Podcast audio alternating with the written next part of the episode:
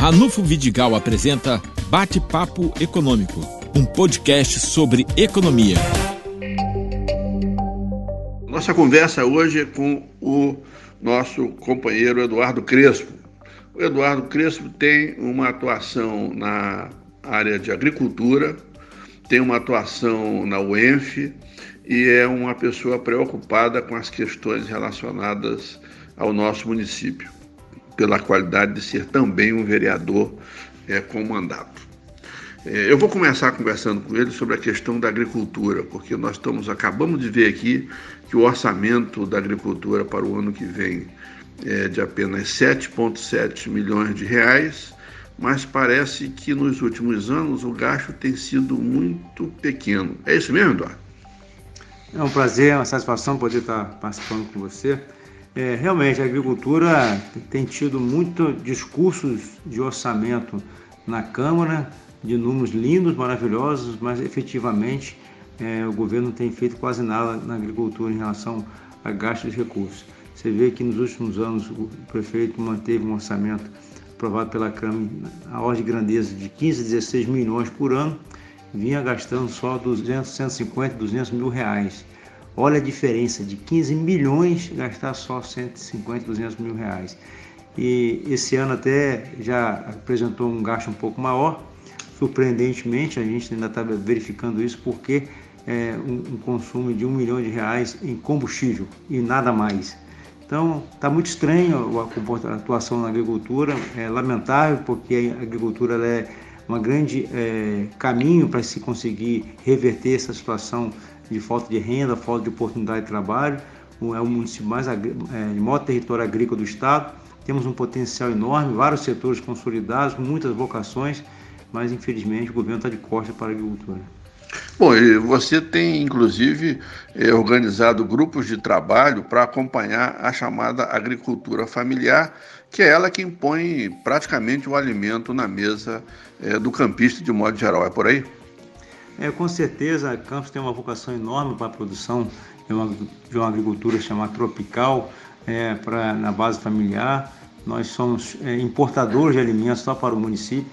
Mais de 90% do que nós consumimos vem de fora, isso, isso já é, é, antigo. E várias ações já iniciaram no passado e precisa dar, dar continuidade. E a gente hoje tem uma discussão, inclusive, com um grupo mais seleto, envolvendo a academia, as instituições de, de extensão, de pesquisa, organização de produtores, no sentido da gente encontrar caminhos é, é, sólidos.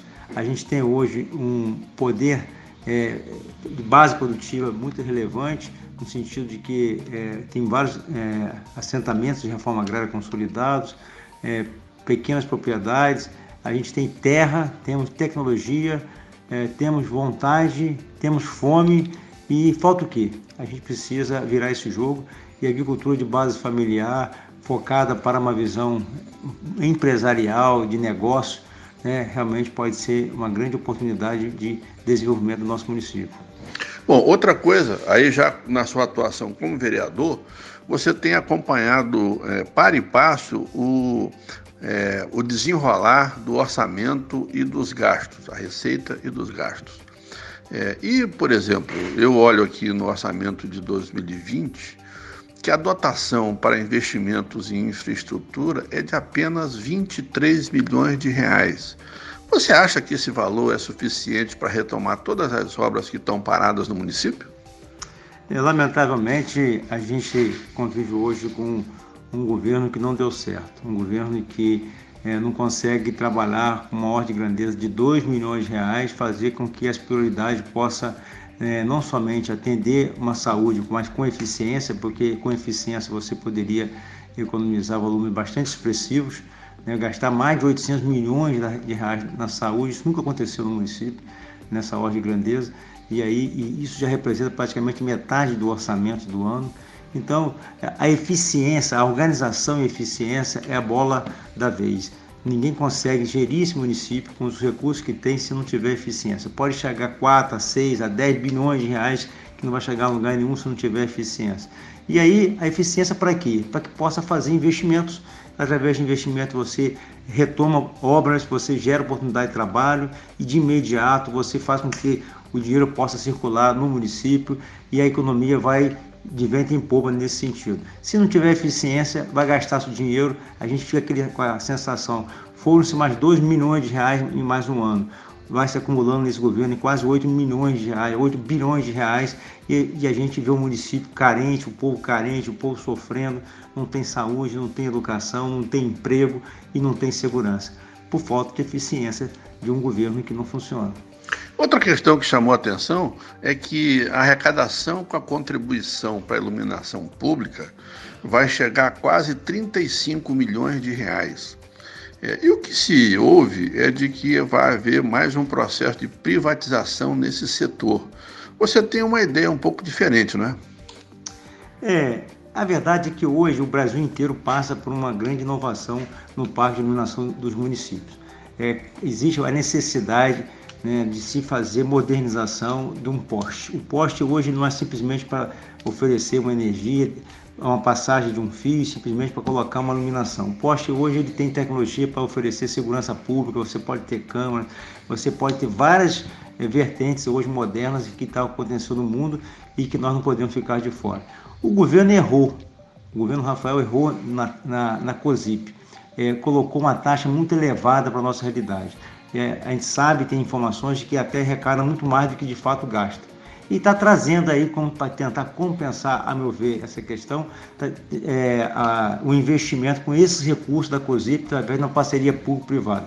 A gente tem acompanhado isso, tem levantado essa questão e ponderado que talvez não seja esse o melhor caminho. O melhor caminho, mais eficiente, mais adequado para o município é você usar a prerrogativa dos contratos de locação de ativos que é uma prerrogativa antiga que hoje no Brasil já tem vários exemplos de sucesso na questão da iluminação, que é como se fosse aqueles contratos de leasing antigo do banco, que você queria fazer um investimento, você fazer um leasing, até para comprar carro, o cidadão fez isso muitos anos atrás. Hoje, essa modalidade ela avançou, existe exemplo de sucesso, vários tribunais de contas já reconheceram em outros estados, que é uma grande oportunidade de você, através do, do município, fazer uma parceria com a empresa através de contratos de locação de ativos, onde a empresa aporta o recurso através dos equipamentos e esse equipamento, uma vez vencido o contrato, ele se transforma como patrimônio do município e daí, daí em diante o município passa a ter um diferencial. A proposta que está na mesa, que o governo está colocando na licitação, é a, é a parceria público-privada, onde você faz um contrato de, de concessão de serviço durante 30 anos.